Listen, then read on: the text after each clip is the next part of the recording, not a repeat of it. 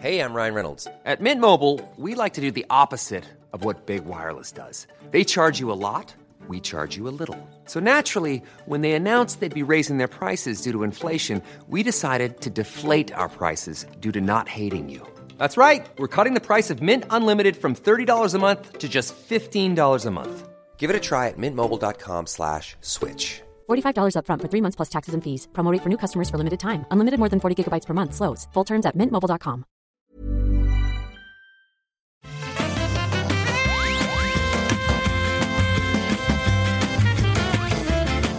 Bonjour à tous et à toutes et bienvenue sur le rendez-vous jeu, l'émission où on vous résume toute l'actu du jeu vidéo, on parle de consoles, de PC, de mobile, d'industrie, de news, de chiffres, de tout ce qu'il est important de retenir, on vous le résume, on vous l'explique et on analyse. J'espère qu'on dira des choses pertinentes aujourd'hui aussi. Ça part du principe qu'on dit des choses pertinentes les autres jours, ce qui n'est pas garanti. Mais en tout cas, on fait de notre mieux. Et quand je dis on, je parle de nous. Et quand je dis nous, c'est moi, Patrick Béja.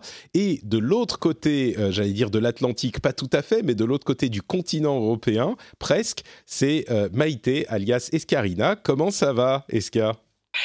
Bah, ça va très bien. Et toi, Patrick? Je suis en. J'allais dire, je suis en forme. C'est un réflexe et c'est un mensonge. C'était la question à pas poser. un petit peu, un petit peu. Le, le, petit a été très malade la semaine dernière. Du coup, nous, on est un petit peu malade. Et on part au Japon demain pour une petite semaine de vacances. Et, euh, et, et c'est la première fois qu'on le, qu'on le laisse euh, seul aussi longtemps. Du coup, on est un peu stressé. Bon, il a deux ans, ça devrait aller. Mais enfin, quand je dis seul, il n'est pas tout seul à la maison. Hein. Il y a quand même le grand-père, l'oncle qui viennent pour s'en occuper. Mais donc, on est un petit peu stressé. Moi, j'ai peur qu'il soit... Parce qu'il est assez grand maintenant pour, euh, pour savoir qu'on n'est pas là et pour qu'on lui manque vraiment, et, etc.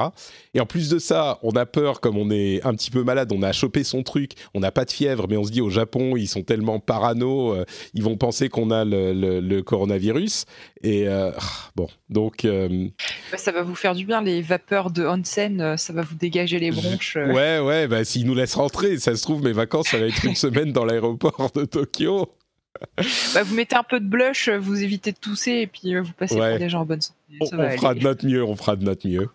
Euh, mais donc, on a, on a quand même plein de choses dont on doit se parler avant C'est la dernière émission que je fais avant, avant de partir, là. Donc, tu vois, c'est un moment un petit peu particulier. Euh, et d'ailleurs, bah, je vais. Bon, j'en parlerai tout à l'heure. Tout à l'heure. Mais, on va euh, se parler d'infos sur la nouvelle Xbox, euh, d'infos euh, ou d'absence d'infos sur la PlayStation 5, des changements peut-être pour l'E3, encore plus qu'avant, de plein d'autres trucs. Et on va commencer donc avec la Xbox. Mais avant ça, un grand, grand merci aux gens qui soutiennent l'émission sur Patreon. Vous savez que euh, l'émission est disponible gratuitement pour tout le monde, mais c'est un petit peu euh, comme un magazine. Il y a des gens qui payent pour. Non, c'est pas du tout comme un magazine en fait. c'est encore mieux qu'un magazine parce que vous pouvez y avoir accès même sans payer, mais c'est grâce à ceux qui font l'effort de payer. Euh, il y a aujourd'hui à remercier Florian Brochard, Kouteil, Meojifo, Gus Ayronfle ou Ayronfel, Aurélien D, Samuel Amiache, Arnaud Christ, Michael Mati, Bazou42 et Tanguy Tran. Merci à vous tous et à tous ceux qui soutiennent l'émission. On en redira un petit mot un petit peu plus tard. Et donc, on parle de petites annonces qu'a fait Microsoft. C'est c'est pas le plus gros, euh, le plus gros, la plus grosse quantité d'informations qu'on ait vu de notre vie. C'était dans un article et une série de tweets de Phil Spencer. Mais il y a quelques informations techniques qui, à mon avis, sont pas aussi importantes que la grosse information, euh, comment dire, de politique, euh, d'industrie presque, qui pourrait changer les pratiques de l'industrie. Alors, parlons d'abord des annonces techniques. Il confirme la puissance de 12 teraflops de la Xbox Series X.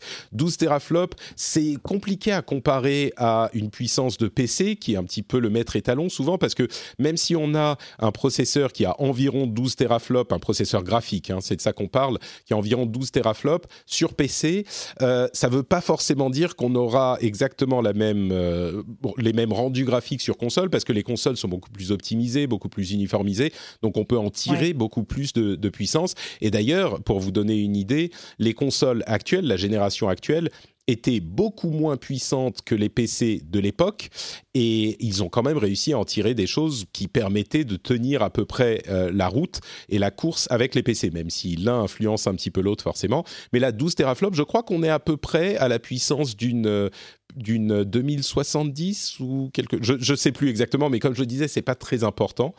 Euh, j'ai vu pas mal de gens râler notamment sur Twitter en disant arrêtez de parler en teraflops ça veut rien dire pour personne c'est pas clair moi J'irai, moi, j'irai pas jusque là. C'est pas que c'est pas clair, c'est que c'est une, unité qui donne une vague idée de ce que ça pourrait plus ou moins être. Parce que si, si on dit 12 teraflops, tu sais que c'est plus que 6 teraflops, tu vois. C'est, Est-ce, qu'on, est-ce qu'on sait en comparaison euh, la PS5 euh, combien de teraflops elle va avoir?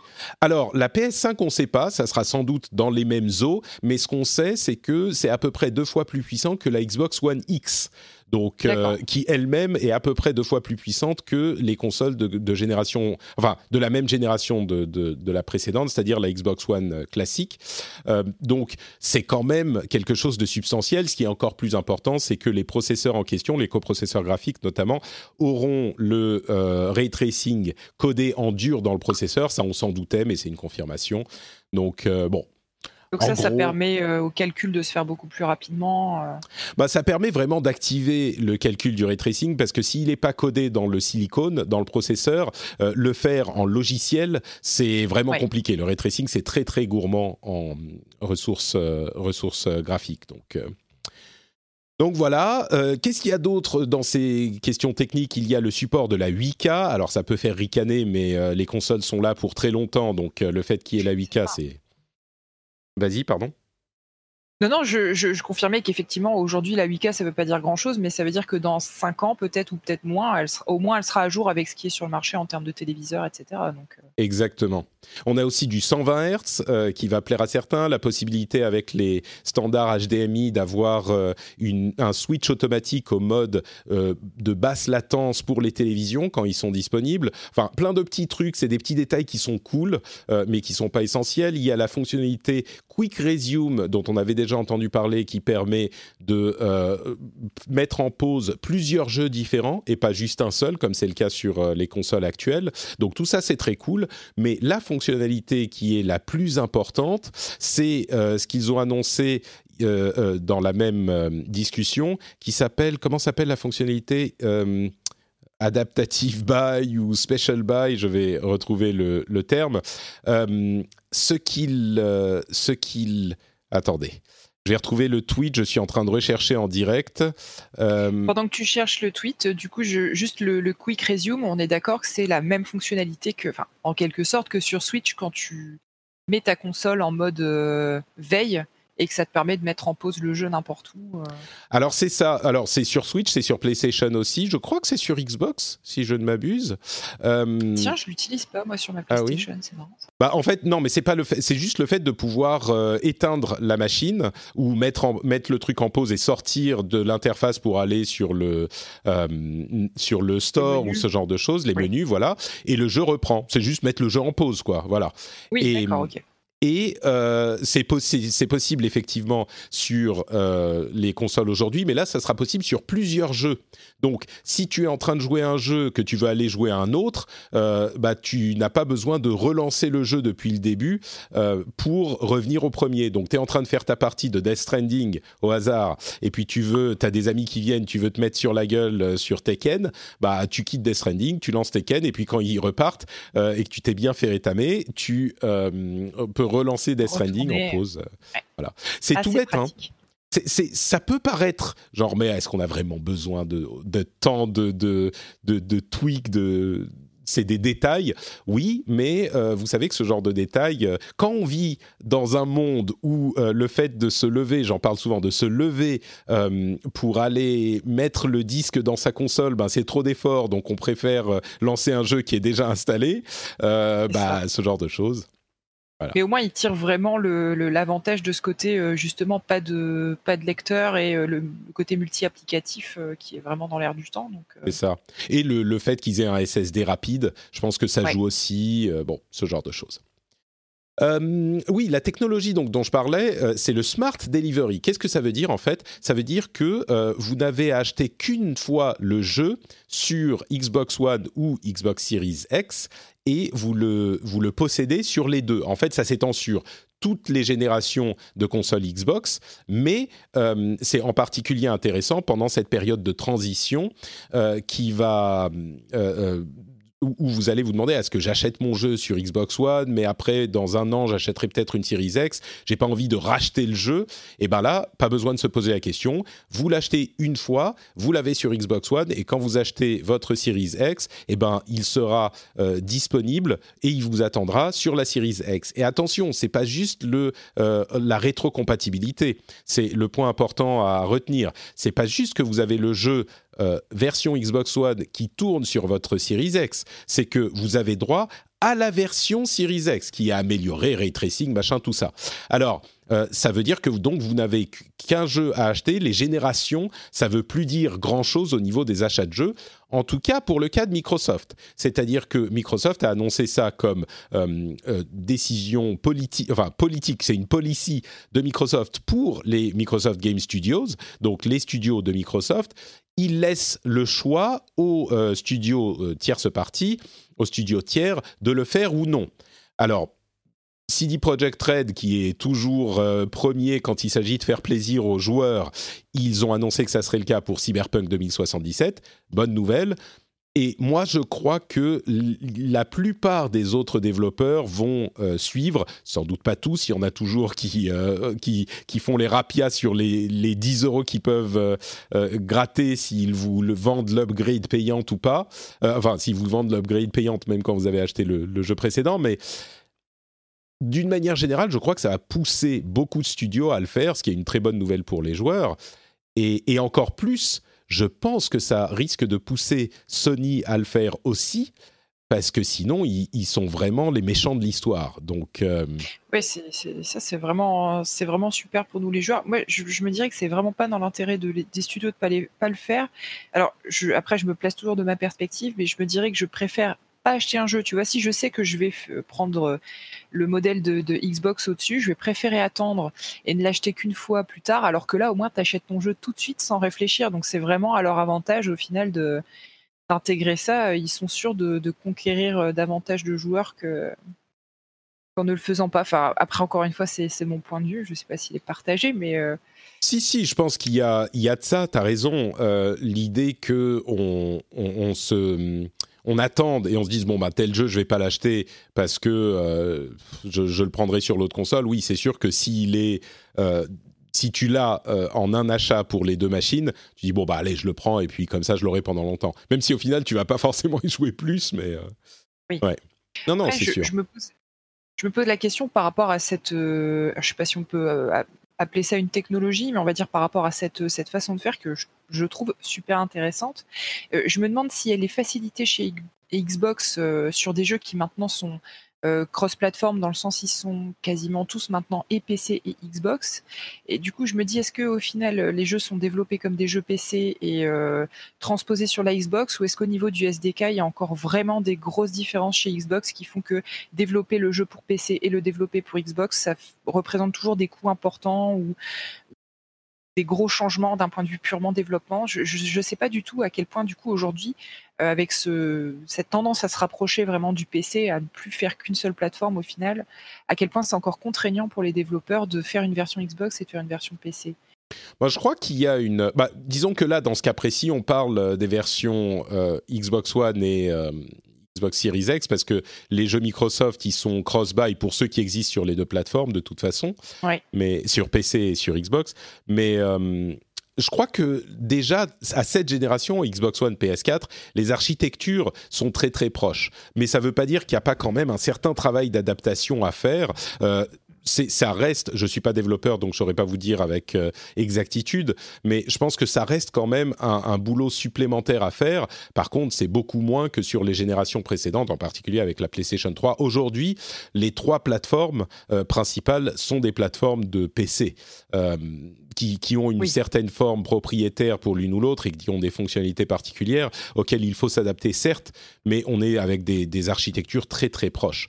Donc, et du coup, c'est sûrement aussi pour ça qu'aujourd'hui, ils peuvent se le permettre alors qu'il y a encore, je je sais pas, 2-3 ans, ça apparaissait beaucoup plus compliqué. Quoi. Ouais, je, je sais pas. Je crois que c'est une question de décision commerciale en fait. Euh, si le jeu est développé de toute façon sur les différentes plateformes, s'il existe sur les différentes plateformes, ensuite, quand tu achètes ta licence pour tel jeu, bah c'est du côté de Microsoft, ils vont activer le petit euh, drapeau pour dire euh, tel compte a accès à telle et telle et telle version ou seulement à telle et telle version. Peu importe qu'elle ait été développée, que le développement, le processus de développement ait été similaire ou pas. Ça, je pense pas que c'est vraiment une décision commerciale de Microsoft qui favorise son côté écosystème, son côté euh, ambient gaming. Nous, de toute façon, on a une plateforme qui est présente euh, sur autant de supports que possible, donc on va pas vous emmerder à euh, essayer de, vous souvenir sur quelle plateforme vous l'avez acheté. De toute façon, nous, on est partout, et vous, on veut que vous nous suiviez partout. Donc, je crois que c'est plus cette intention commerciale, tu vois, qu'il concrétise là. En tout cas, je trouve ça vraiment super intéressant de voir que, tu vois, là, avec des annonces comme ça, là où il y a encore quelques semaines, on se moquait de, la Xbox parce que le nom était ridicule, parce que le design était ridicule. Aujourd'hui, ils arrivent quand même avec du lourd, je trouve, euh, que ce soit d'un point de vue purement hardware ou d'un point de vue euh, applicatif. Euh, et, là, tu vois, ouais, je me disais, jamais plus j'achèterai de Xbox parce que j'ai un PC et que de toute façon les jeux Xbox peuvent jouer sur mon PC. Mais là, je trouve qu'ils reviennent grave dans le, alors dans le game, pour dire comme les, comme les jeunes mais ils, sont beaucoup moins ridicules, je trouve, par rapport à la PS5 euh, qui a, euh, j'ai envie de dire limite quelques semaines, quoi. Enfin, Ouais, je dis peut-être un petit peu plus que quelques semaines, mais il y a clairement un senti le sentiment est en train de changer, je trouve. Euh, je trouve que le silence de Sony est en train de lui prêter, porter préjudice plutôt, et que tu as tout à fait raison. Microsoft est en train de remonter la pente. Ils avaient commencé, je dirais, avec la l'annonce et le fait qu'on s'habitue à l'idée du Game Pass et qu'on voit la valeur que ça apporte aux joueurs, le Game Pass. Et petit à petit, les gens se sont dit, ouais, bon, au début, et moi le premier, hein, on se disait, ok, le Game Pass est sympa, mais c'est pas ça qui euh, rachète toute l'image de Microsoft non plus après les erreurs qu'ils ont fait, qui leur collent à la peau depuis des années. Mais petit à petit, euh, je veux dire, depuis des années avec l'annonce de la Xbox One et les problèmes qu'a eu la Xbox One, l'absence de gros jeux exclusifs, etc. Mais petit à petit, euh, euh, le Game Pass a apporté beaucoup de valeur. Et puis maintenant, ils font, euh, ils ont eu toutes ces annonces avec la Xbox Series X qui est enthousiasmante. Euh, et puis ces, ces questions de smart delivery qui vous, enfin tout ça ça commence à changer le, l'histoire, pas l'histoire, mais on dit en anglais the narrative, c'est-à-dire la euh, manière dont on pense l'histoire autour de cette marque, l'histoire autour de ce produit. Et ils ont réussi petit à petit à occuper l'espace et ils prennent vraiment avantage de, euh, du silence de Sony pour euh, se faire une place qu'ils n'avaient pas. Et je trouve que ça marche super bien, qu'ils prennent des décisions. Là, cette idée de smart delivery, c'est lui des décisions les plus euh, pro-consommateurs et pro-joueurs qu'on ait vues depuis très très longtemps. Et contrairement à d'autres décisions, on pourrait encore reparler de la question de la numérisation de, de tous les jeux, y compris des jeux sur disque, que voulait pousser Microsoft avec la Xbox One, qui a été perçu comme euh, anti-consommateur et qui, selon moi, était quand même euh, plutôt pro-consommateur puisque ça permettait de vendre et d'échanger les jeux numériques, ce qui n'est pas possible aujourd'hui, j'en ai parlé souvent. Mais au-delà de, même ça, il y avait une question à se poser là-dessus. Là, cette décision, c'est 100% pro-consommateur, pro-joueur. Et c'est initié par Microsoft. Et comme je le disais, il va être difficile, selon moi, pour Sony de ne pas suivre. Parce que imaginez que Sony vous dise bon bah on va développer une super version de The Last of Us 2 sur PlayStation 5, mais tous ceux qui l'ont acheté sur PlayStation 4, ils vont devoir le racheter plein pot.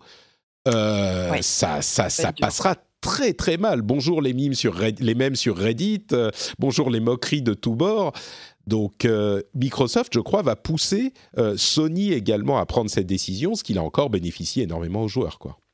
Oui, la tendance est vraiment en train de s'inverser. Euh, c'est intéressant Ouais. de voir ce qui va se passer euh, dans les semaines qui viennent. Ouais, ouais. Moi, je, je trouve que, que pour le coup, Microsoft, à moitié parce que Sony continue dans son silence et à moitié parce qu'ils ont des, des super euh, initiatives, fait un boulot formidable. Et Phil Spencer est en train de, de, réussir quelque chose. Maintenant, pour reparler de la PlayStation 4, euh, il faut qu'il commence à en parler à un moment, je crois.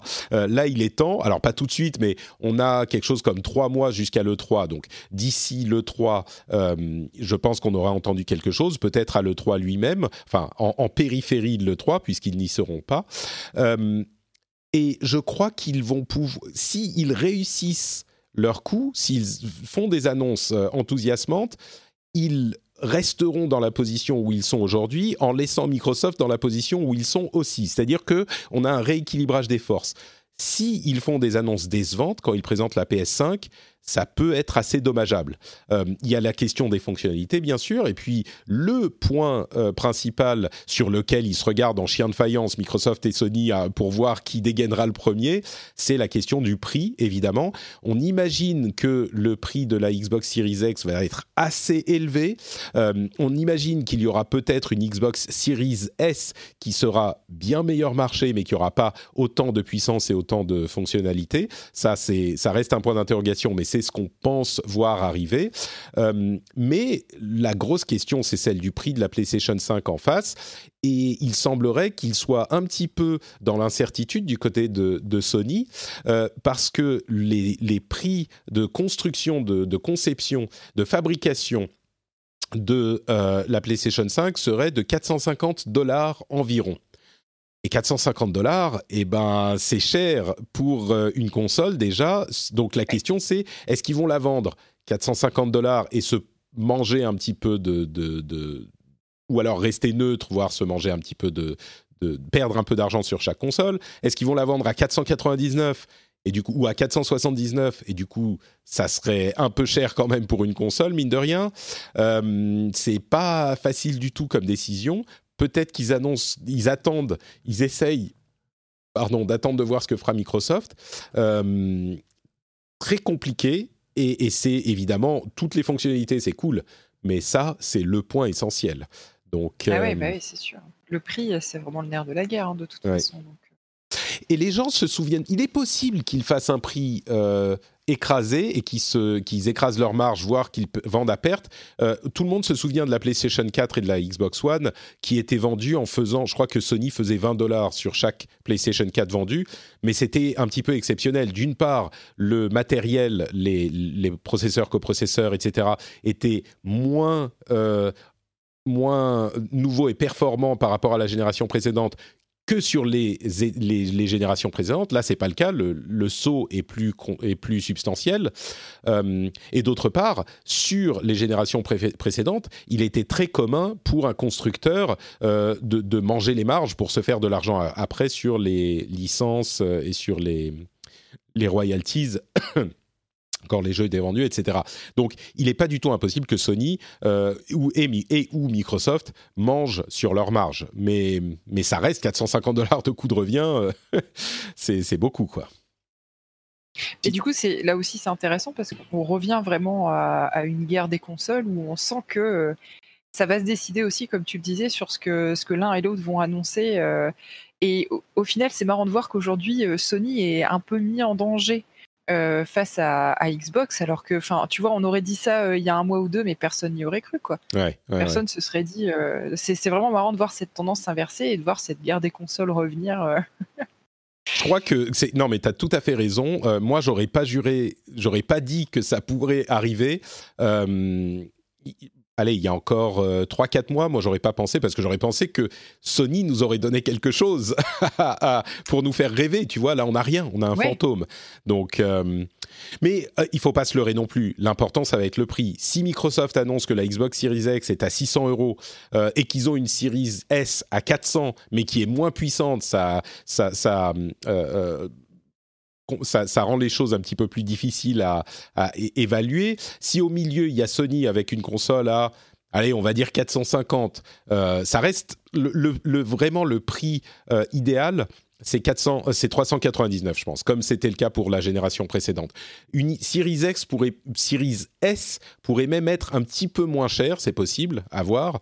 Mais oui, si Sony est au milieu avec 450 dollars ou euros, ça, ça, c'est plus difficile à évaluer parce que si elle est un peu moins puissante que la Series X, mais qu'elle a quand même beaucoup de ray tracing et qu'elle a des fonctionnalités particulières. Sony a, laissé entendre qu'il y avait des, particularités à la PlayStation 5 qui n'avaient pas encore été dévoilées. Euh, peut-être. Donc les cartes sont pas, tout n'est pas joué, on va dire, mais ça prend un chemin qu'on n'imaginait pas. Euh, et puis, si vous avez peur que le coronavirus affecte la production des consoles de...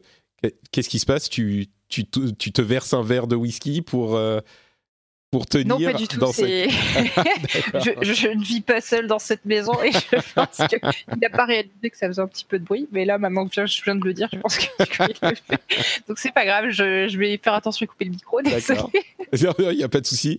Euh, je me suis dit que tu, tu avais besoin de, de, donner un peu de courage avec cette incertitude. Euh, non, non, pas du tout. Euh, et donc, donc, le coronavirus ne devrait pas affecter la, production, ou pas trop affecter la production de consoles next-gen. Donc rassurez-vous, ça affecte les, euh, la tech en général, les smartphones, tout ça, mais un peu moins les consoles next-gen. Donc ouf, le, monde est en train de brûler, mais au moins nos consoles seront fabriquées comme il faut. Donc euh, tout va bien.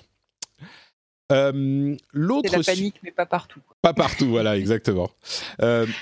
L'autre euh, incertitude, on va dire, c'est euh, pour l'E3, euh, Jeff Keighley, qui est l'un des, l'une des figures constantes de l'E3. Vous savez, c'est le producteur qui fait les Game Awards, qui en avait fait avant, qui, qui fait le, le Gamescom Coliseum qui, l'année dernière et qu'il fera encore cette année. Il a annoncé qu'il ne serait pas présent à l'E3 alors qu'il y était depuis des années. avec un message qui était un petit peu dur pour l'ESA qui organise euh, le 3. Il disait, bon, euh, évidemment, ce sont des partenaires euh, qui ont beaucoup de valeur et que j'apprécie beaucoup, machin, mais en même temps, il disait, je suis pas d'accord avec la direction qu'ils prennent pour le show, un truc comme ça, ce qui est un peu j'ai jamais vu. Il est très consensuel généralement Kili. Alors dans sa bouche, je crois que ces termes-là, c'est l'équivalent d'une sorte de poignard pointé en la direction. Euh, il y a encore, euh, euh, allez, trois mois, trois mois et demi avant le 3, il y a certains gros noms qui ont annoncé qu'ils n'y seraient pas. Alors comme depuis des années, pas être à l'E3, ça ne veut pas forcément dire qu'on sera vraiment pas à l'E3. Ça veut dire qu'on sera pas sur le show floor, mais on peut tout à fait faire euh, un, live sur Internet la veille ou l'avant-veille, et beaucoup le font, euh, ce qui fait qu'on est plus ou moins à l'E3 quand même. Ça sera peut-être le cas de Sony. Microsoft, eux, ils y seront, enfin ils seront au Microsoft Theater, mais euh, il y aura bien sûr d'autres d'autres gros éditeurs. La question de l'E3 se pose quand même, que va devenir l'E3 Certains euh, annoncent, en annoncent la fin.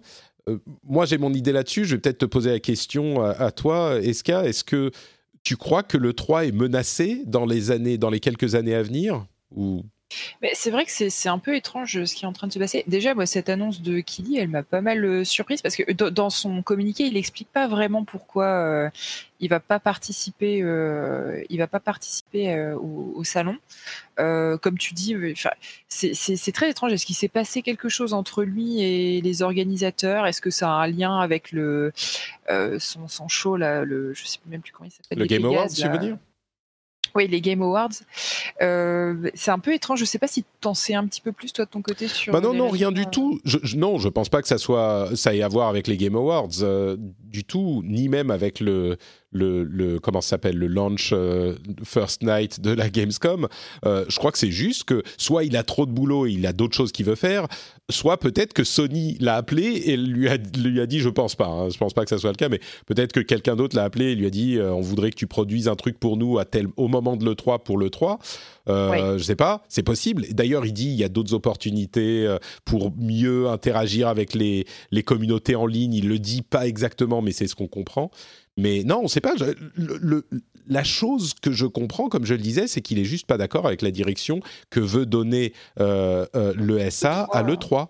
Euh, bah, alors après, du coup, pour, pour, répondre à ta première question, l'E3 aujourd'hui, effectivement, c'est un format qui est peut-être plus vraiment adapté euh, à, à, j'allais dire à nos habitudes de consommation, mais c'est pas le terme. Mais je pense que tu, tu vois ce si, que si, je veux bien dire. sûr, au, au mode de consommation d'aujourd'hui, de, de communication même d'aujourd'hui, quoi. C'est ça. Donc c'est un salon à la base qui est fait pour les professionnels et pour donner, on va dire, de, l'image, euh, enfin donner un, créneau d'image et d'image publique aux, aux fabricants, aux studios, etc. Mais aujourd'hui, euh, ces, partenaires-là, ils n'ont plus besoin de ça. Enfin, tu vois que euh, Nintendo a son propre show, PlayStation aussi. Aujourd'hui, ils n'ont plus besoin de l'E3 pour faire leurs annonces. Peuvent le faire de façon beaucoup plus simple et moins coûteuse pour eux, je pense, et moins risquée et tout ce que tu veux, euh, de façon totalement indépendante. Donc, je comprends que pour ces grands acteurs-là, il n'y ait plus vraiment d'intérêt à aller euh, s'exposer à l'E3 Là où, euh, face à ça, la Gamescom peut encore représenter un intérêt, puisque la Gamescom, elle n'est pas, pour les professionnels, elle est pour le grand public. Et euh, aujourd'hui, moi, l'impression que j'ai, c'est que ces grands acteurs-là, ils veulent plutôt parler au grand public plutôt que parler aux professionnels. Et c'est aussi pour ça que euh, ça résonne un petit peu avec ce que dit Kili, mais tout ce qui est euh, euh, stream euh, sur Twitch ou sur d'autres plateformes d'ailleurs, mais où là tu es en contact direct avec la communauté, c'est aujourd'hui beaucoup plus dans l'air du temps que ce que propose le 3 qui commence peut-être gentiment à devenir passé de mode quoi. Ouais, c'est sûr qu'il y a, certainement de ça et ils ont essayé de se moderniser. On avait eu des leaks d'un deck de présentation de ce qu'ils voulaient faire cette année et c'était un petit peu euh, le cauchemar des marketeurs. Euh, c'était genre on va activer euh, vos marques avec des influenceurs et donner des expériences. C'était horrible, mais même moi qui suis généralement assez compréhensif de, du, langage marketing et qui suis conscient qu'il y a des réalités de, de, l'industrie euh, avec lesquelles il faut faire, ça me piquait les yeux ce- cette manière de décrire les choses euh, pour le 3.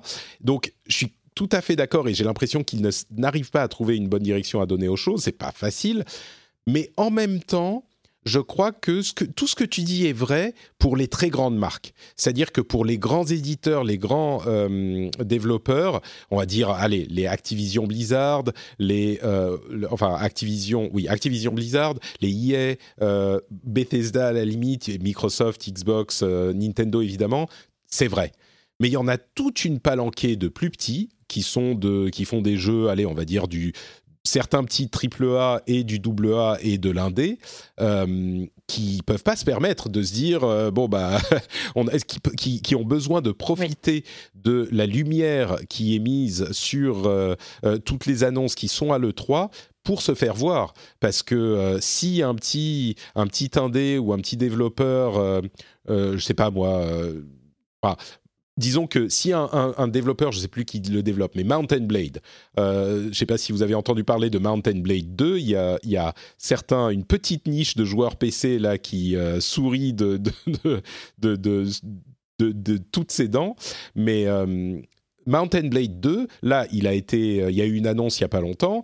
Bon bah personne n'en a entendu parler. Alors que si tu annonces ça dans le contexte de l'E3, eh ben tu vas entendre, tu vas avoir euh, euh, 4-5 articles de plus ou 3 ou 4 fois plus d'articles euh, et ça va avoir beaucoup plus de visibilité. Et ça c'est un exemple extrême. Mountain Blade c'est vraiment un Mais jeu des- très très de niche. quoi, Oui. mais- Même des studios un peu plus double A, double A pardon, comme, euh, comme Obsidian ou des studios comme ça. Où, Voilà exactement. Ouais.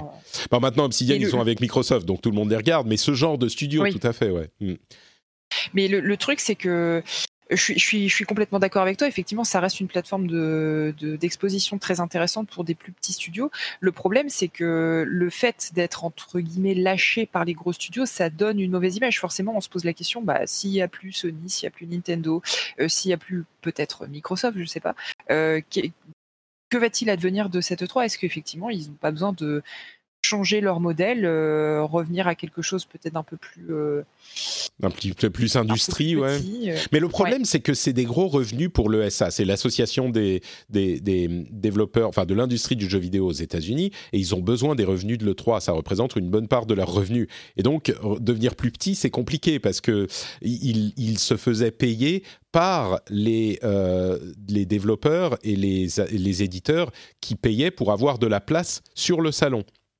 Et donc, si euh, c'est pour ça qu'ils disent tous, bah, c'est bon, on n'a pas besoin d'être sur le salon, on va faire notre stream la veille, et, donc on a même le même niveau d'exposition. C'est parce qu'ils veulent pas payer le SA pour euh, être exposant sur le salon. C'est ça la raison en fait.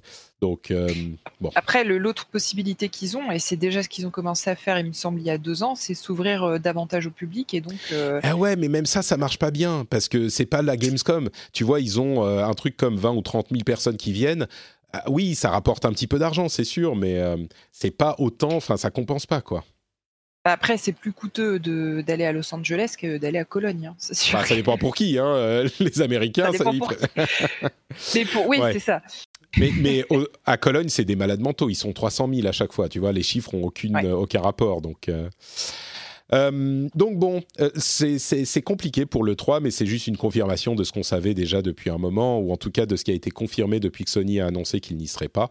Euh, le truc qui reste, euh, le, le, le, coup de marteau euh, final, ça serait que le, le Covid-19 continue jusqu'en juin et que donc tout le monde soit obligé d'annuler leur présence, comme c'est le cas avec la GDC par exemple. Bon, la GDC, elle survit, ils vont quand même la faire, malgré l'absence de certains développeurs. Mais mais, mais ça, pour le 3, ça serait le, coup de grâce, quoi. mais parce que, tu vois, malgré tout, euh, oui, effectivement, il euh, faut, croiser les doigts pour que ça n'arrive pas, mais malgré tout, je sais pas pour toi, mais moi, ça ne ça n'enlève en rien mon engouement pour euh, cet événement et je vais pas moins le suivre parce que certains gros exhibitors, je trouve plus le mot en français, pardon, de exposants qui ne viendront pas. Oui, voilà, exposants moi, ça n'enlève en rien euh, enfin l'excitation que j'ai euh, dans l'attente de ce, de ce salon-là euh. Bah, ça dépend. Aujourd'hui, cette année, ça va encore. Il y a Microsoft, il y a. Bon, EA fait toujours son truc autour, etc. Mais imagine demain, Microsoft dit non, bah, c'est bon, l'année prochaine, on n'y va pas. tout à coup, le soufflet retombe quand même. C'est, c'est, on le regardera de toute façon. Il y aura, comme je le disais, toujours des annonces pour des plus petits développeurs, mais c'est plus la même chose. Oui. Et, encore une fois, moi, je pense pas que le 3 va disparaître, c'est sûr, mais ça pour, il pourrait être euh, clairement très différent. Et, si demain Microsoft a eu, parce que là ils sont en situation de reconquête, donc évidemment ils vont saisir chaque occasion euh, de se faire bien voir des joueurs et de participer à la fête euh, et de pas faire les les les, les snobs hautains qui regardent le 3 d'un petit peu haut, comme sans doute ce que va faire euh, Sony avec leur propre événement ailleurs. Eux ils plongent dans la dans la fosse, tu vois, chez Microsoft. Mais si dans 2-3 ans, euh, ils sont redevenus, ils sont revenus au top et qu'ils estiment que c'est une dépense inutile de mettre 5 euh, euh, millions d'euros dans, le, dans le, show avec les invitations et, les, et le stand et tout ça, bah voilà, peut-être que... Enfin bon, bref, on verra. Là, on fait des plans sur la comète, mais... Bon, bah voilà pour nos grosses sections euh, de news. Euh, on va parler un petit peu de euh, news et rumeurs et autres choses, et aussi des jeux auxquels bah, Eska a joué, parce que moi, comme je le disais, j'ai été dans un océan de Neki Cool et de tout, donc j'ai pas trop eu le temps de jouer. Mais avant ça, j'aimerais quand même vous dire un petit mot sur Patreon. Vous savez que Patreon, c'est le moyen de soutenir l'émission et euh, c'est hyper facile. C'est les auditeurs qui écoutent l'émission et qui l'apprécient. Eh ben, ils peuvent aller sur patreon.com/slash rdvjeux pour décider de donner un dollar, deux dollars, trois dollars par épisode. Vous choisissez la somme que vous voulez, vous choisissez le nombre d'épisodes que vous soutenez par mois et vous pouvez vous arrêter absolument quand vous voulez. En plus de ça, vous avez des petits bonus. Les épisodes euh, sans promo. Cette partie-là au milieu euh, sur le podcast privé, vous avez pas, vous avez des bonus en plus, mais encore plus, enfin des contenus euh, audio en plus, mais encore plus que ça. Moi, euh, ce qui me paraît important, c'est le fait que je parlais de magazines tout à l'heure, et c'est vrai que vous vous souvenez l'époque où on allait payer nos magazines au kiosque? Je sais que certains d'entre vous sont un petit peu âgés, donc vous vous souvenez de, cette de cette époque. Et eh ben, moi je me rappelle. Ouais, voilà, merci, merci Maïté, tu me soutiens on, payait nos magazines, même si d'ailleurs, même s'il y avait de la pub dedans, c'était euh, un, magazine qui a que de la pub et qu'on paye pas. Vous savez quel genre de magazine c'est. Donc il faut pas qu'on aille dans cette direction.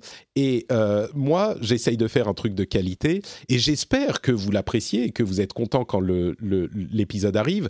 Et donc, c'est un petit peu euh, cette idée de se dire, bah, euh, c'est si tout le monde prend le magazine qui est disponible gratuitement, ce qui est super cool et ce qui est important et ce qui va rester Mais si personne se dit, bah moi je vais payer un petit quelque chose, eh ben euh, c'est plus le magazine ou ça fonctionne pas de la même manière. Donc si vous appréciez, si vous appréciez notre travail, si vous appréciez ce qu'on fait, si vous passez un bon moment, je vous encourage à aller sur patreon.com/rdvjeux. Le lien et dans les notes de l'émission. Ça prend vraiment deux minutes. Vous pouvez le faire depuis votre mobile. Vous pouvez le faire euh, de chez vous quand vous rentrez à la maison. Euh, vous pouvez le faire maintenant tout de suite dans le bus euh, si vous le souhaitez. Et j'apprécie énormément ce geste et je vous remercie infiniment de, le, de faire le geste justement et de faire l'effort. Hi, my name is Danny Pellegrino from Everything Iconic, and I'm excited to talk to you about Club Med. Club Med operates beach and mountain resorts and is the best all inclusive getaway for families. They have Club Med Punta Cana, their flagship family resort, and many other options in Mexico, the Caribbean, and around the world. Club Med are the pioneers of the all inclusive concept, which is the best way to vacation. Great for families, groups, or even solo travelers looking for land and water sports, delicious food food, and a place to make unforgettable memories. Visit clubmed.us, call 1 800 Club Med, or your travel advisor. Millions of people have lost weight with personalized plans from Noom, like Evan, who can't stand salads and still lost 50 pounds. Salads, generally, for most people, are the easy button, right? For me, that wasn't an option. I never really was a salad guy. That's just not who I am. But Noom worked for me. Get your personalized plan today at noom.com. Real noom user compensated to provide their story. In four weeks, the typical noom user can expect to lose one to two pounds per week. Individual results may vary.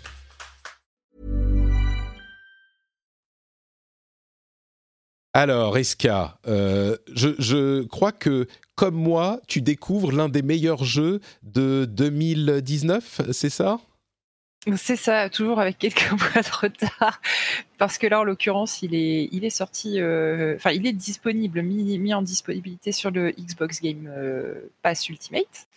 Euh, donc, c'est Children of Morta, que j'hésitais à m'acheter depuis très longtemps, notamment sur Switch. Euh, et alors, donc toi, tu y as joué aussi, du coup, Patrick? Oui, oui, oui, complètement. Moi, j'en ai parlé en début d'année. Euh, je l'ai découvert pendant les vacances de Noël, en retard, euh, comme toi. Et j'y ai joué sur Switch et j'y ai passé. Je l'ai fini d'ailleurs. J'y ai passé des heures et des heures et des heures. C'est un super super bon jeu, mais je vais, je vais te laisser le décrire et je le recommandais aux auditeurs, d'autant plus depuis qu'il est sur le Game Pass, c'est inratable quoi. Alors du coup, et ce jeu, c'est un roguelike. Alors on appelle ça aussi un roguelite entre guillemets. Donc le, ouais, je rappelle la définition, pardon, entre roguelike et roguelite parce que je le savais pas et, je l'ai appris il y a quelques mois et maintenant que je le sais, je le ressors, je ressors ma, science à tout le monde. Roguelike, c'est que c'est vraiment comme le jeu original Rogue où on n'a pas d'amélioration dans le jeu. À chaque fois qu'on recommence, on recommence à poil et on a, on garde rien. Roguelite, c'est un style bah, comme un rogue, mais où on peut justement accumuler des euh, capacités qui nous permettent d'aller de plus en plus loin parce que notre personnage devient plus fort. C'est pas juste notre maîtrise du jeu. Donc ça, c'est roguelite et euh, Children of Morta. Et comme tous les rogue, rogue quelque chose que j'apprécie, un roguelite et pas un rogue-like. C'est ça. Et donc euh, le, principe du jeu, bah, c'est qu'on joue euh, un aventurier. Euh, et donc en gros, l'idée, c'est toujours la même hein, dans les roguelikes, c'est on rentre dans un donjon et le but, c'est d'aller le plus loin possible sans mourir, puisque la mort est définitive. même si quand on meurt, on peut recommencer le donjon, mais avec des pouvoirs en plus qu'on a accumulés sur sa session précédente. Donc effectivement, le jeu, en toute logique, avec votre maîtrise et les différentes compétences et objets que vous avez pu ramasser, devient de plus en plus entre guillemets facile parce que ça reste quand même des jeux avec une, difficulté certaine. Euh, mais là où le Children of Morta est, intéressant, c'est que euh, vous jouez, c'est un roguelite narratif en quelque sorte, euh, puisqu'en fait vous jouez des personnages d'une même famille. Donc vous êtes vraiment dans une, une maisonnée familiale et au début vous avez deux personnages disponibles, chacun avec leur histoire. Et en fait, plus vous avancez dans l'histoire, donc sous-entendu plus vous mourrez, donc plus vous recommencez une partie. À chaque fois, à chacune de vos morts, l'histoire de la famille avance un petit peu. Euh, et donc vous découvrez les personnages de la famille, ça débloque des nouveaux personnages, chacun avec leurs propres habilités, leur propre gameplay, leur propre type de combat. Euh, et du coup, bah, ça pousse à toujours euh, relancer une partie parce que bah, non seulement on a envie d'aller plus loin dans les donjons et de se dépasser, mais aussi on a envie d'en découvrir plus sur cette famille, de débloquer des nouveaux personnages. moi, je trouve qu'en plus l'univers est très très chouette. Donc c'est un univers très héroïque fantasy dans un style pixel art un peu à l'ancienne. C'est un, style pixel art un peu particulier, moi, qui me faisait un peu penser à Dungeon of the Endless. Je sais pas pourquoi ça m'a fait penser à ça, parce que c'est pas tout à fait le, même style, mais il y a, un côté pas très réaliste. c'est difficile à expliquer à l'oral parce que le pixel art c'est pas très réaliste. Mais il y a un, côté euh, dessin limite un petit peu caricatural euh, dans les proportions des personnages qui me faisait mm. penser à Dungeon of the Endless. En tout cas, c'est vraiment très chouette visuellement. Euh, on se prend au jeu. Je trouve que la difficulté est pas insurmontable. Je, retrouve un petit peu ce qui me plaisait dans Dead Cells, en fait. Le côté au début, tu fais quelque part, tu dis, je vais jamais y arriver. Et en fait, quand tu t'accroches un petit peu, tu t'attaches au personnage, tu t'attaches à l'histoire, et puis tu as toujours envie d'aller plus loin. C'est vraiment un très beau jeu, très inspiré, moi, je trouve, de, des vieux Diablo. Euh, ah oui, non, mais c'est. C'est un, un, c'est un Diablo-like euh, en roguelite complètement. C'est comme ça que je le décrivais en fait. C'est et, l'aspect Diablo, beaucoup de gens m'ont parlé du jeu, mais euh, je trouve que très peu ont mentionné justement cet aspect Diablo qui moi m'aurait attiré tout de suite. Mais mais complètement, c'est vraiment un, un Diablo roguelite quoi. Complètement. Et, et, moi, ce que je trouve euh, fascinant, c'est que c'est le roguelike, c'est quand même un, un, genre qui est très à la mode, et malgré tout, ils arrivent encore à trouver des mécaniques de jeu euh, innovantes. Euh, qui, qui, qui, donnent de l'originalité. En plus, c'est un, un, studio iranien qui est vraiment pas courant. Enfin, je, je connais pas beaucoup de studios de jeux iraniens.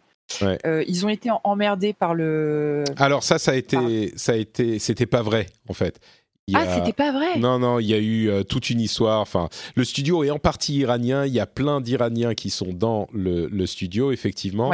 Mais euh, c'est cette histoire de, de, Enfin bon, bref, c'était une histoire de procès euh, de la police politique, police religieuse, qui en fait n'était pas tout à fait vrai.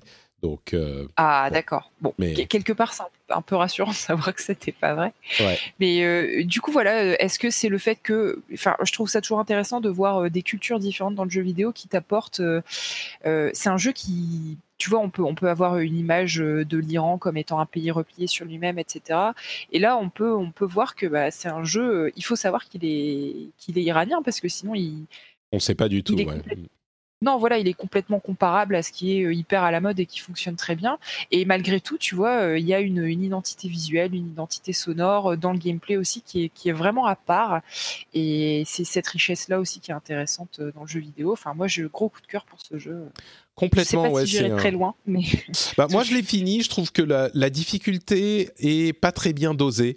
Il y a des soucis sur sur certains éléments les, les, les, décors sont pas sont très répétitifs. Euh, tu vas voir qu'au bout d'un moment, euh, tu commences à avoir. Euh, c'est toujours le même style, ils sont pas très réussis.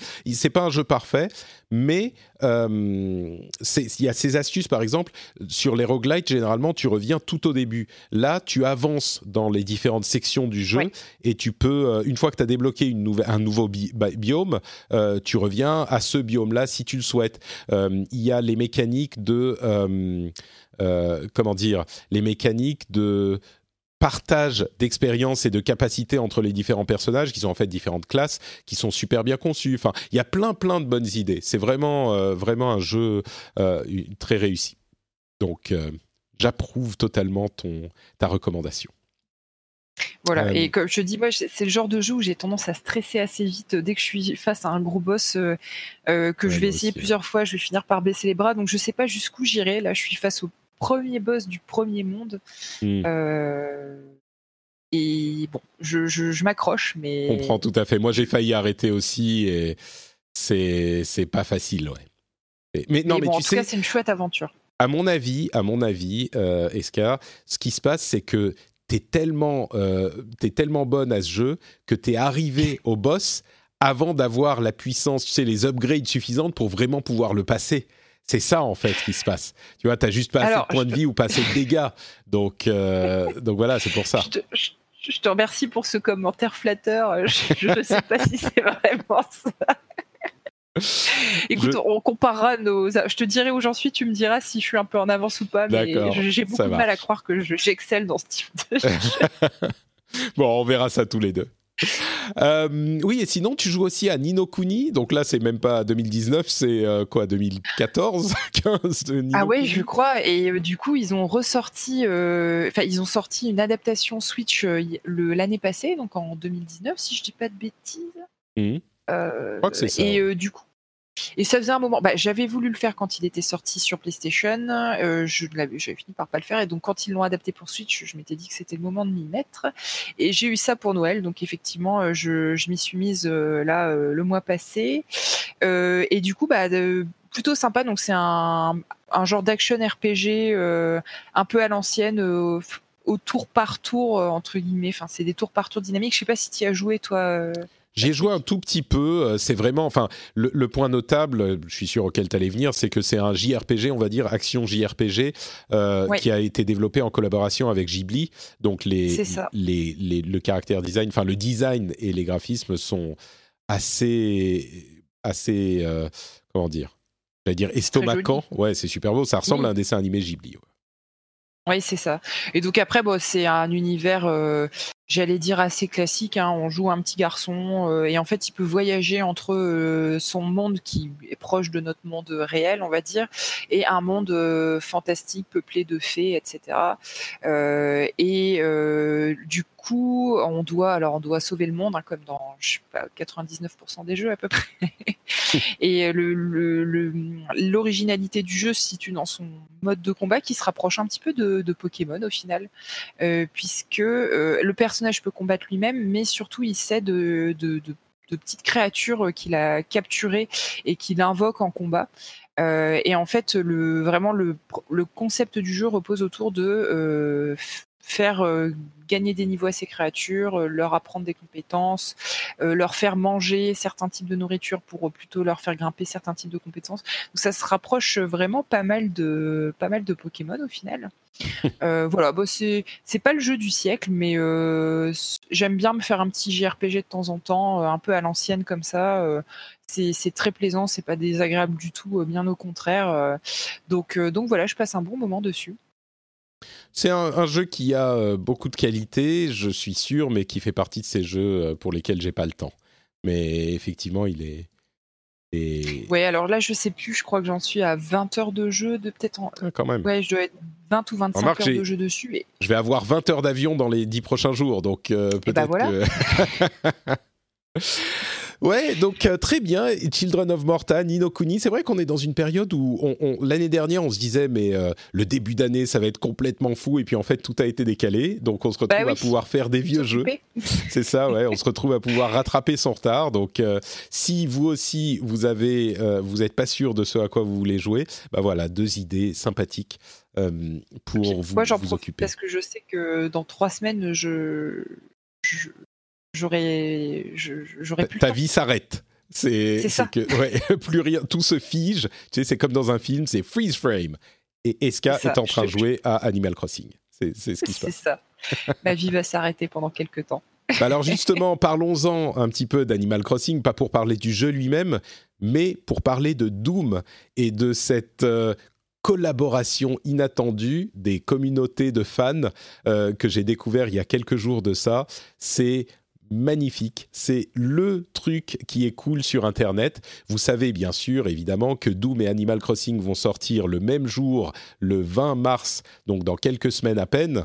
Euh, et les communautés Reddit de ces deux jeux se sont liées d'amitié et se sont euh, mises à créer des, fan art euh, dans un univers partagé entre les deux jeux.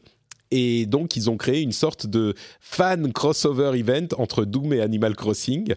Et ils ont c'est magnifique. Et évidemment, enfin, ça va sans dire, mais les univers de Doom où on est euh, dans un FPS à tuer des créatures démoniaques à grands coups de fusil à pompe et de Animal Crossing où le but est de ramasser des pommes, euh, il, va sans dire que ça donne des choses amusantes. Euh, alors c'est très graphique, hein, donc euh, je vais vous laisser imaginer, mais bah, je vais je vais poster sur Instagram une petite série de ces illustrations justement, donc vous pouvez aller aller voir sur Instagram ce que ça donne at notrepatrick sur Instagram évidemment mais c'est c'est ça donne des trucs. C'est au-delà du résultat qui est vraiment cool, c'est l'esprit du truc avec euh, Isabelle qui est le, personnage principal de euh, Animal Crossing, dont tu disais d'ailleurs qu'elle s'appelle Marie en français. Je sais pas pourquoi bah, oui, a été traduit. C'est étonnant, mais je sais pas du tout. Ouais. Et donc le petit le petit chien Isabelle qui interagit avec le Doom Guy euh, et enfin il y a plein de trucs. Il y a même le compte Twitter de euh, Doom. Alors attention, faut suivre. Hein, c'est du méta internet. Vous connaissez peut-être la chaîne YouTube euh, NoClip qui euh, fait des documentaires de jeux vidéo qui a demandé sur Twitter est-ce que quel jeu vous voudriez voir pour le prochain pour notre prochain euh, documentaire avec une liste de jeux. Et le compte Twitter de Doom a répondu à ce tweet en disant Animal Crossing, ce qui est quand même là c'est le, le, community manager doit avoir une, une, une mérite une augmentation quoi.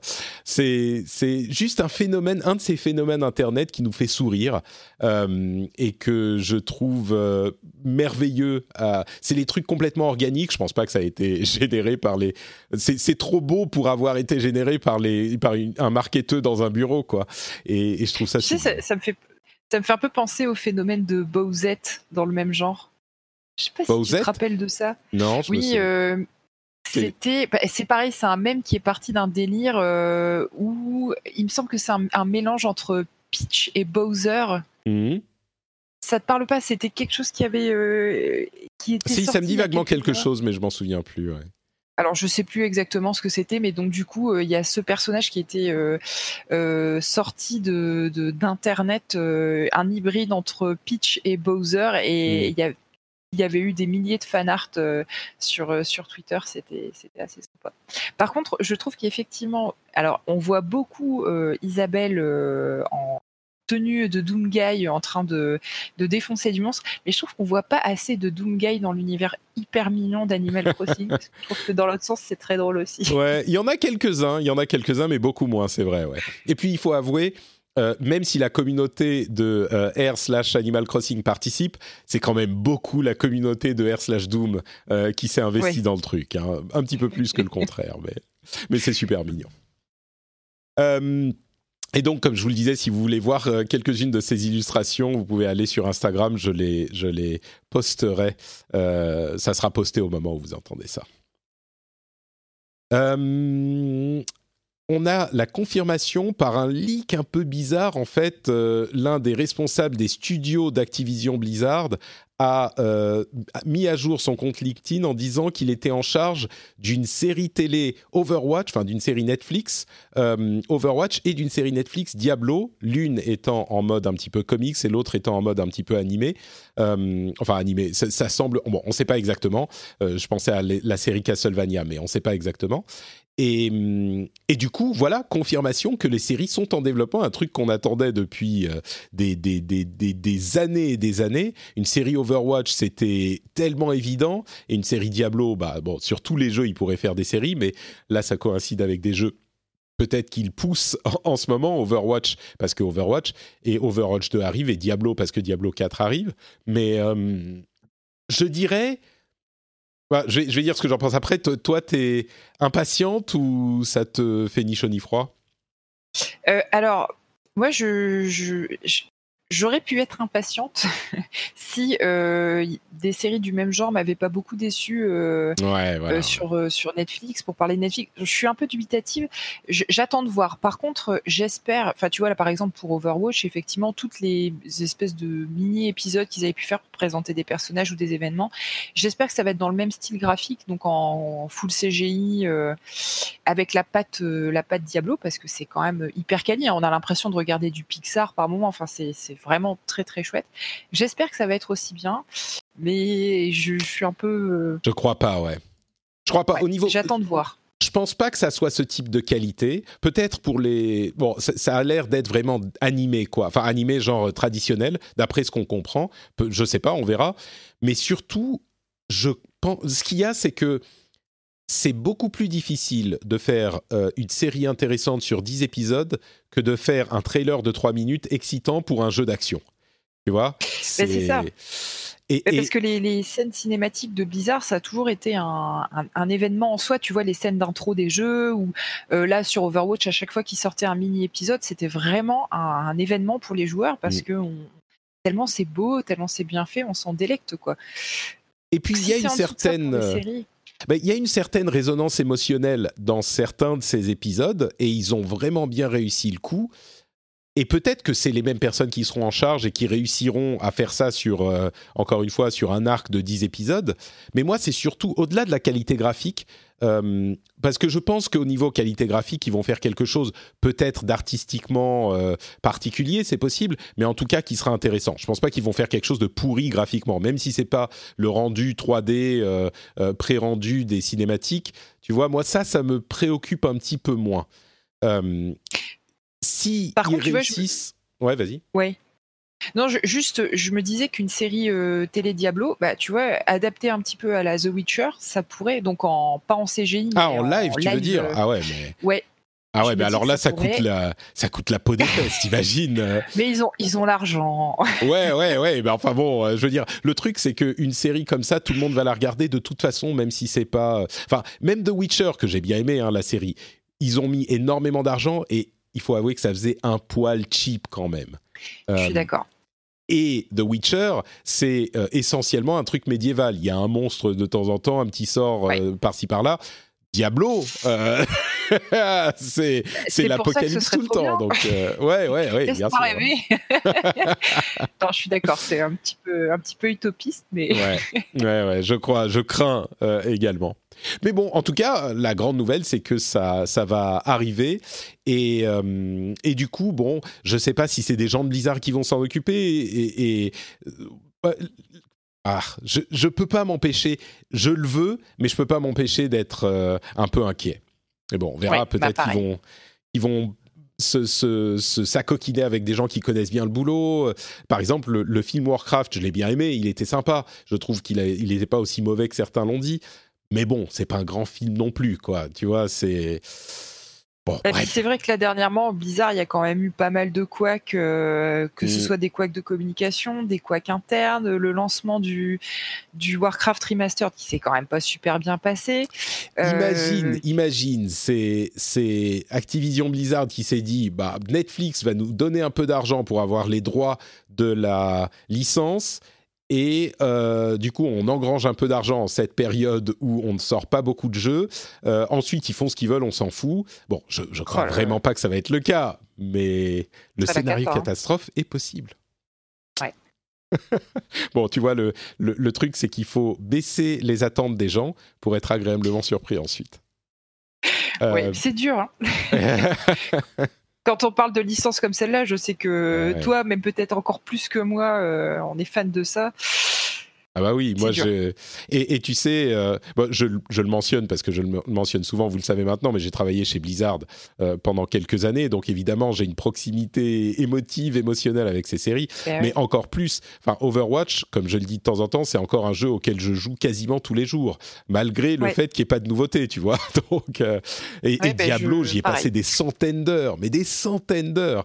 Donc enfin Diablo 3 spécifiquement, mais mais donc oui, évidemment, c'est quelque chose qui. Tu me dirais, il y a une série Animal Crossing ou une série Doom qui sort, bon, euh, bon, euh, m'en fous un peu, mais euh, Et une série Animal Crossing crossover avec Doom. Ah, alors là tout de suite ça me parle. Là, là, tu vois. Ouais, ouais, ouais. Non, mais là tout de suite, je suis beaucoup plus intéressé. Il faudrait que, tu sais, il faudrait que, c'est c'est pas compliqué, il faut juste que Nintendo et Bethesda se parlent un peu. Tu mets Doomguy dans euh, Smash Bros et tu mets des petites figurines euh, Isabelle ou Tom Nook dans euh, le monde apocalyptique de Doom. Voilà, ça, ça, voilà, ça c'est fonctionne. parti. Et après, c'est le début d'une belle histoire. Euh, Moi, j'espère qu'ils nous écoutent. hein.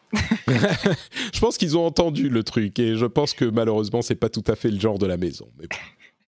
Euh, je pense que Bethesda aimerait bien. Je pense que c'est surtout Nintendo qui. L'inverse, c'est peut-être moins vrai. Ouais, bah on va mettez vos Doom sur Switch, ça suffira.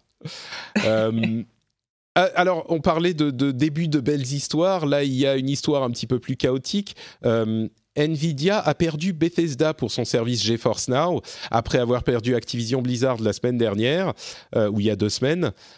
Euh, certains pourraient penser que les choses euh, sentent le roussi pour les services de streaming. Moi, je pense que c'est tout le contraire. Je crois justement que toutes ces sociétés commencent à comprendre et commencent à sentir que euh, c'est vraiment sur les rails et que ça va arriver, et donc s'y intéressent de plus près, et donc euh, sont en train de vouloir signer des accords de licence, euh, sont peut-être en train d'investiguer la possibilité d'avoir leur propre service de streaming, etc., etc. Parce que c'est c'est comme les questions de launcher sur PC. Euh, ils sont fait avoir une fois avec Steam en étant complètement esclaves de la plateforme Steam qui était là avant toutes les autres. Je pense que les gros, en tout cas, vont essayer de pas se retrouver dans la même situation.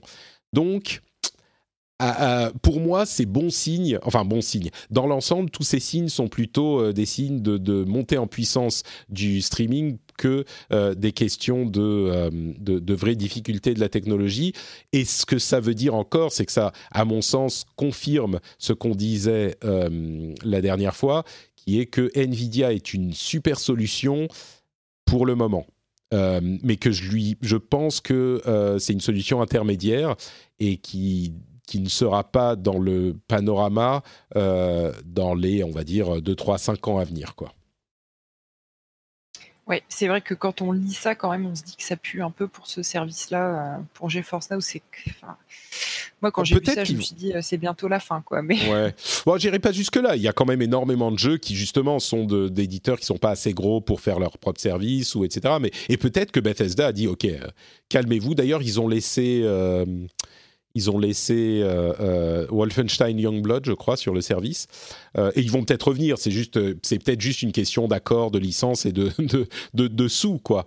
et d'ailleurs, Cyberpunk 2077 sera sur le GeForce Now, ce qui est sans doute dans le cadre d'un partenariat entre les deux. À mon avis, c'est Nvidia qui paye un peu pour ça parce qu'ils ont de toute façon un partenariat avec les cartes graphiques, etc. Mais concrètement, ce que ça veut dire, c'est que même si vous n'avez pas une belle carte graphique, eh ben vous pourrez jouer à, euh, Cyberpunk en version super euh, si vous avez une connexion qui vous permet d'utiliser le GeForce Now et que vous êtes euh, abonné. Donc euh, c'est quand même cool. Mais mm, ouais, c'est bon, bref.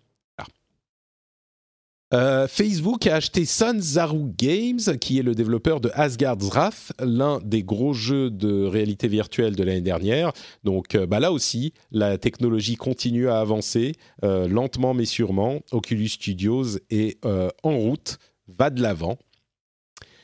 Et enfin, dernière petite news, il y a une démo Resident Evil 3 Remake qui, est, euh, qui est, arrivera bientôt. Je crois qu'on n'a pas de date exacte, mais on a eu un push de communication de Capcom qui a invité des gens à tester euh, le jeu. Et ça arrivera, euh, on, va dire qu'ils disent, on aura les détails bientôt. Donc, bon, le jeu, il sort le 3 avril, donc ça devrait pas trop trop tarder. Mais voilà, Animal Crossing, pas Animal Crossing, Resident Evil Là encore, c'est presque la même chose. pourrait être sympa aussi. Hein. Donc voilà, euh, ça s'approche également. Et voilà pour euh, notre épisode. C'était bien sympathique de passer ce moment ensemble, Maïté. Et malheureusement, je remercie. malheureusement, je crois que euh, notre, notre épisode arrive à sa fin, arrive à son terme. Est-ce que tu pourrais dire aux auditeurs où ils peuvent te retrouver s'ils veulent un petit peu plus de Maïté pendant mon absence, pendant mon voyage? Oui, bien sûr. Alors, si vous voulez un petit peu plus de moi virtuellement et en toute amitié, bien sûr, on peut se retrouver euh, sur Twitter. Donc, c'est euh, escarina underscore. Et puis, sinon, bah, je suis rédac chef euh, d'un site d'actu geek multi-sujet, donc pas que jeux vidéo, mais jeux de plateau, séries, cinéma, etc., qui s'appelle Kiss My Geek. Et puis, bah, je suis aussi, je fais partie d'une autre bande de trublions podcastique qui s'appelle Super Gamerside. donc voilà, ça me fera plaisir de vous retrouver euh, de vous retrouver là-bas. Magnifique. Pour ma part, c'est Note Patrick. Bah, comme je vous le disais sur Instagram, euh, t'es pas sur Instagram, toi Si mais c'est pas intéressant. T'es pas assez jeune, t'es pas assez jeune pour être sur Instagram, c'est ça le truc en fait. Je, je publie de la bouffe, euh, des trucs comme ça, ça n'intéresse personne. Ah, bon, ok. Écoute, moi je suis sur Instagram, je suis Note Patrick euh, sur Instagram et euh, je publie des trucs assez cool. Je pense que ça pourrait vous intéresser, dont d'ailleurs ces images des artistes du crossover event Doom Animal Crossing. Le lien vers Instagram est dans les notes de l'émission, comme le lien vers Twitter et vers Facebook et vers tous euh, mes réseaux sociaux. Euh, donc vous pouvez aller me suivre là-bas. Il suffit de cliquer dans les notes de l'émission, de taper dans les notes de l'émission sur votre téléphone tout de suite là. Et tant que vous y êtes, vous pouvez aller aussi sur le lien, l'un ou l'autre, de patreon.com slash rdvjeux pour soutenir l'émission financièrement. Euh, comme on le disait, si vous appréciez le magazine, peut-être que vous pourriez envoyer un petit dollar par épisode à, ce magazine. C'est sur patreon.com slash rdvjeux et j'espère que euh, la, qualité de l'émission et le bon moment qu'on passe ensemble vous motivera à la soutenir. Je vous laisse. On va euh, bientôt, dans un peu plus de 24 heures, sauter dans notre avion pour, j'espère, pouvoir sortir de l'aéroport au Japon euh, pour notre petite semaine là-bas. Si vous avez des conseils de euh, trucs de geek à faire là-bas, alors je connais bien le Japon, hein, j'y ai vécu pendant plusieurs années, j'y suis allé régulièrement, mais ça fait longtemps que je suis pas allé à Tokyo. Et puis je sais pas pourquoi je me prends d'une euh, nostalgie pour les trucs de jeux vidéo et de rétro gaming et tout ça. Donc je vais aller à Akihabara, je vais aller faire un petit tour du côté de Super Potato. Les vrais otaku connaissent ça. Mais si vous avez des conseils dans ce domaine en particulier, mais peut-être en général, n'hésitez pas à venir me le dire sur Twitter ou sur Instagram. Euh, je, suis preneur euh, parce que ça fait tellement longtemps que je suis pas allé à Tokyo. euh, je suis curieux, je voudrais pas rater des choses parce que je sais pas quand je pourrais y retourner. Donc voilà, venez me dire ça. Encore une fois, les liens sont dans les notes de l'émission. Je vous remercie de nous avoir écoutés. Je vous fais de grosses bises et on se dit à dans 15 jours environ pour un nouvel épisode. Ciao à tous.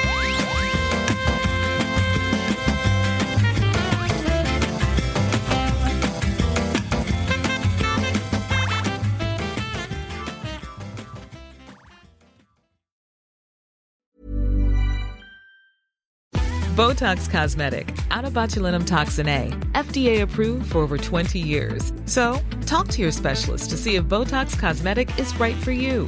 For full prescribing information, including boxed warning, visit BotoxCosmetic.com or call 877-351-0300. Remember to ask for Botox Cosmetic by name. To see for yourself and learn more, visit BotoxCosmetic.com. That's BotoxCosmetic.com.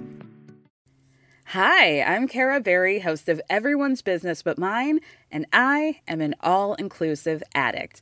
Enter Club Med, the best all inclusive for you and your family.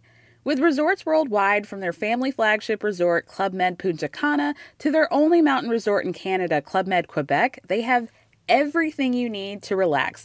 With their 20 plus sports activities, wellness programs, you can dine on delicious cuisine and make memories with your family. So book your next getaway with Club Med. Visit clubmed.us or call 1 800 Club Med or your travel advisor.